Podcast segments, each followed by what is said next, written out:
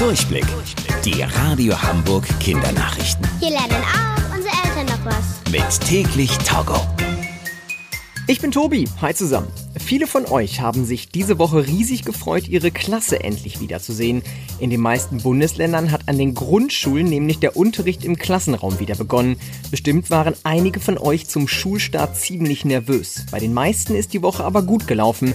Das haben uns zum Beispiel auch Leo und Annabelle erzählt. Ich finde toll, dass man wieder die Kinder sieht, also manche, und dass man wieder seine Lehrer sieht.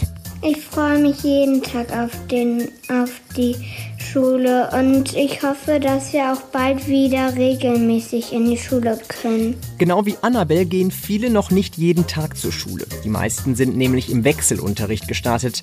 Das heißt, die Klassen sind in zwei Hälften aufgeteilt. Die eine Hälfte geht zur Schule, die andere lernt zu Hause und das dann immer im Wechsel.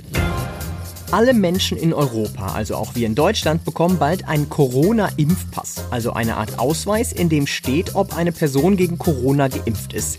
Dieser Ausweis soll dabei helfen, dass wir so schnell wie möglich wieder einen normalen Alltag haben. Zum Beispiel könnte eine Person mit diesem Impfpass dann vielleicht wieder ganz normal in den Urlaub fliegen. Sicher ist das aber noch nicht, denn was genau dieser Ausweis erlaubt, ist noch nicht beschlossen. Sicher ist nur, dass es ihn geben wird, und zwar vermutlich schon in etwa drei Monaten. Und es sollen auf gar keinen Fall Menschen benachteiligt werden, die noch keine Impfung bekommen haben.